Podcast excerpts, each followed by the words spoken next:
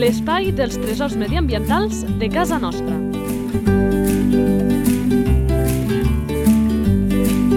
Un espai conduït per Francesc Balanyà.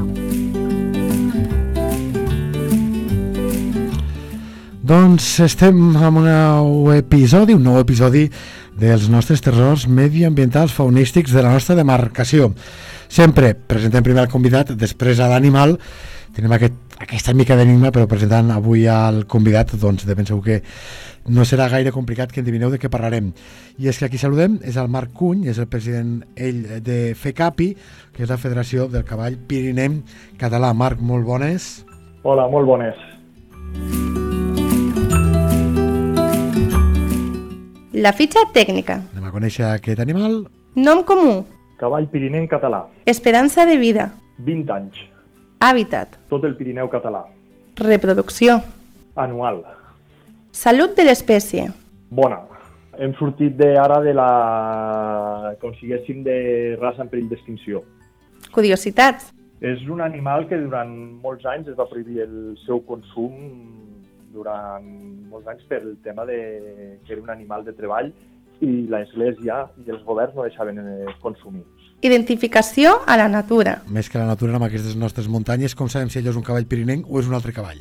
Són cavalls molt rústics i forts, no són cavalls de, de sella petits, són cavalls d'uns 700 quilos i es nota molt, molt ràpid. Doncs som-hi, anem a parlar una mica amb calma de com és aquest cavall pirinenc eh, català. Evidentment és aquesta imatge, crec que Marc, eh, la gent no es confondrà quan va als Pirineus, bàsicament el que trobes és aquest cavall pirinenc, és el que predomina.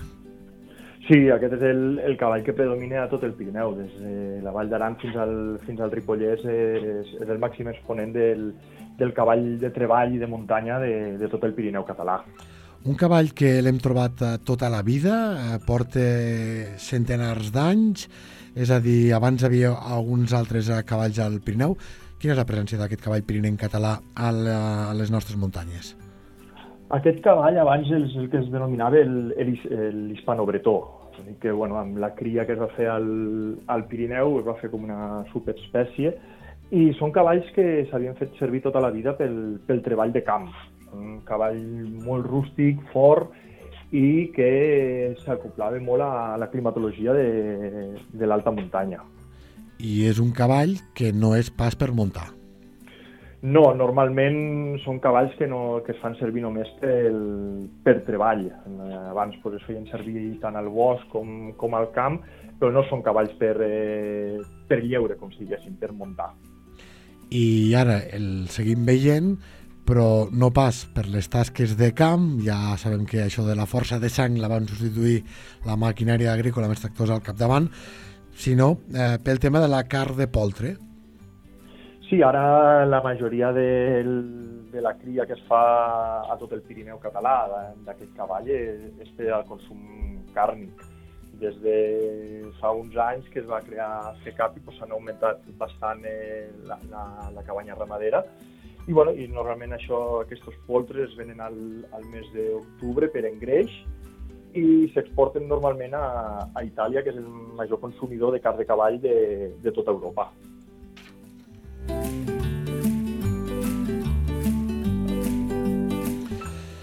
Abans, amb aquesta salut de l'espècie, ens deies que el com així, doncs que amb el tema de que hi hagi ara, una, ara, eh, fa, fa uns anys, una federació darrere que, que hi vella, fa que tinguem més esperança de que aquest cavall el siguem, el siguem tenint en les properes dècades al, al nostre país? Sí, des de que es va crear la federació s'ha augmentat bastant el, el nombre de, de cavalls. Ara, justament, eh, des de la Generalitat es marca un, un nombre de cavalls per sortir, com si diguéssim, de l'espècie en perill d'extinció i nosaltres estem sobre els 5.000 reproductors i ara sortirem de lo que és eh, l'espècie en perill d'extinció. Ara mateix el cavall està amb uns preus bastant alts i s'està augmentant bastant, bastant, bastant eh, la cria d'aquest animal. Per ara pues, podem dir que, que goza de, de, de bona salut. Doncs ens agrada sentir això. Però clar, eh, segurament el, el futur de tot plegat també passa perquè els que us dediqueu doncs us hi pugueu guanyar la vida i en aquest sentit eh, sempre hem vist que això del món de l'agricultura i la ramaderia té dents de serra, moments que anem bé, moments que anem malament, no sé si hi ha risc d'alguna sotragada futura, perquè, insistim, això és habitual amb aquest sector primari, que pugui posar en perill eh, el tema de tenir aquests animals. Sí, nosaltres eh, fa uns anys, eh, just quan es va crear FECAPI, el, esta, la cosa, la veritat és que estava molt malament. La venda de, de, dels poltres, el preu era molt, molt, molt, molt, molt baix i la veritat és que no sortia a compte. Al final era més eh, bueno, una passió que tenia la gent per, per aquest animal i ara no, ara sembla que, bueno, que els preus són raonables ja sabem que vivim en un món global i les coses tal com pugen baixen. Però bueno, esperem que els preus i, dels poltres mantingui i les explotacions tinguin una certa viabilitat en aquest moment. Sí que també cal dir que, bueno, que gràcies també a, a la PAC i a les ajudes de, de l'administració, la, doncs bueno, anem, anem sobrevivint, la veritat. Algú que ens estigui escoltant, que se'n va al Pirineu, que veu aquesta foto que més o menys tots tenim a la retina d'aquells paisatges fantàstics en què aquest cavall pirinenc, conjuntament amb la Bruna, amb, amb la vedella, doncs, eh, comparteixen eh, les pastures que allà hi trobem. Quan un veu un d'aquests animals, no s'ha d'apropar, o que o, o què els diuen aquesta gent que, que ens escolta? Perquè imagino que les ganes d'allò, sobretot la, la canalla, de ostres, quin animal més bonic, fan que segurament s'hi apropen i no tocaria, és així? És, eh, sí, a veure, són animals que, bueno, per fer la foto i això són molt bonics. Eh, sí, es deixen apropar bastant perquè el, el maneig que tenim nosaltres a les nostres explotacions és molt, molt proper amb aquests animals, però bueno, sempre cal tenir molt en compte que a, a la muntanya aquests animals normalment estan amb les seves cries eh, defendran les seves cries, com és, aquell que es diu, a ultrança. I moltes vegades ens hi apropem i amb això no, no ho tenim en compte. I sobretot, sobretot, sobretot, a un cavall sempre de cara. Mai anar-lo a tocar per l'esquena ni res, perquè ells llavors quan, quan senten el perill i poden fer, donar alguna cosa o alguna mossegada, inclús. Doncs eh, per això ens agrada també fer aquestes recomanacions perquè segur que la gent no hi té mala fe, però evidentment també s'ha de conèixer una mica el lloc on vas i a vegades actituds humanes quan van a aquests entorns més naturals doncs acaben perjudicant el que allà s'hi troba. Per això aquesta pregunta ens interessava moltíssim.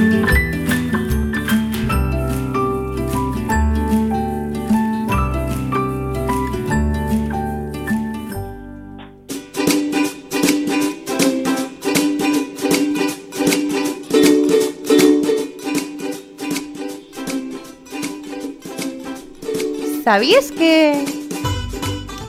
Sobre aquest animal, eh, de curiositats, eh, en tenim diverses. Marc, què més ens pots explicar que sorprengui a la gent? Bueno, eh, una de les coses que tenen els cavalls normalment, tu, igual que un ganader pot tenir molta facilitat per veure parir una vaca o una ovella, és molt, molt, molt, molt estrany poder veure una egua al moment de donar llum a un, a un poltre. Normalment sempre ho fan de nit o a primera hora de, del matí i pots estar vigilant, pot ser durant 3-4 hores aquella aigua i dius parirà, parirà, i al moment que te'n dones compte gires i ja parit. Són uns animals que a l'hora de, de criar no els agrada tenir gens de companyia ni ningú que, el, que els miri.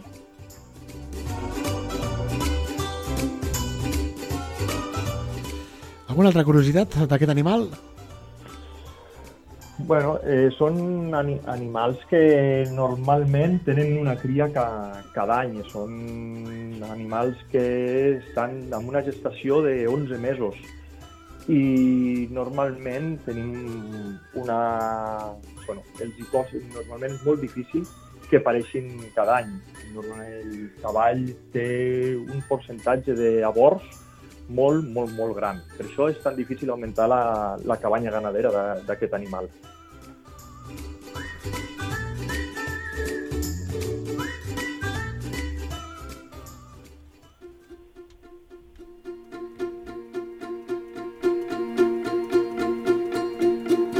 Natura a punta de llengua. I en aquesta darrera secció el que fem moltes vegades doncs, és mirar eh, com aquesta fauna de casa nostra incideix amb les nostres maneres de parlar, amb frases fetes, amb dites, en comparacions amb els humans. I del cavall hi han moltíssimes, però moltíssimes dites. No sé si a tu, eh, Marc, eh, n'hi ha alguna que et faci més gràcia que una altra, si no jo en llegiré algunes. Bueno, aquí a la Vall de... Bueno, jo soc de la Vall d'Aran i normalment parlem l'aranès.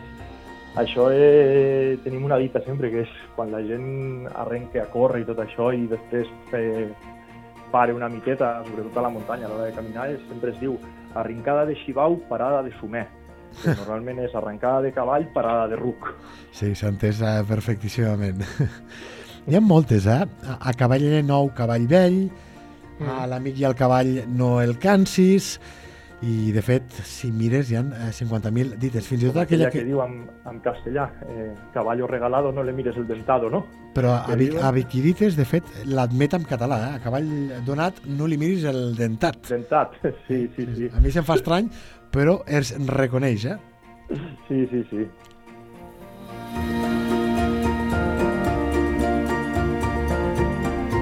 N'hi ha una que desconeixia que diu com el cavall d'en Perot que camina molt i avança poc. No la coneixia. En llegeixo una més, 12 gallines i un gall mengen tant com un un cavall. Aquesta sí que la coneixies? Sí, l'havia sentit, l'havia sentit.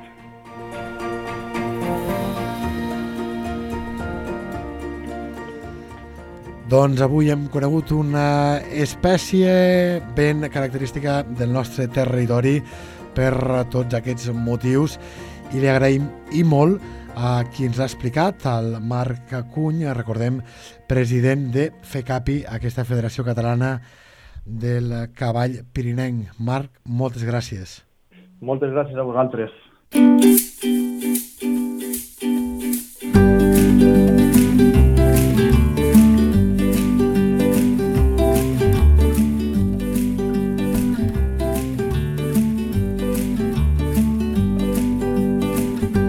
La teva entitat vol explicar un tresor de casa nostra? Un animal, una planta o un indret?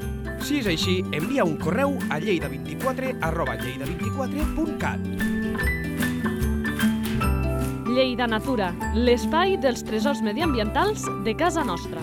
Un espai conduït per Francesc Balanyà.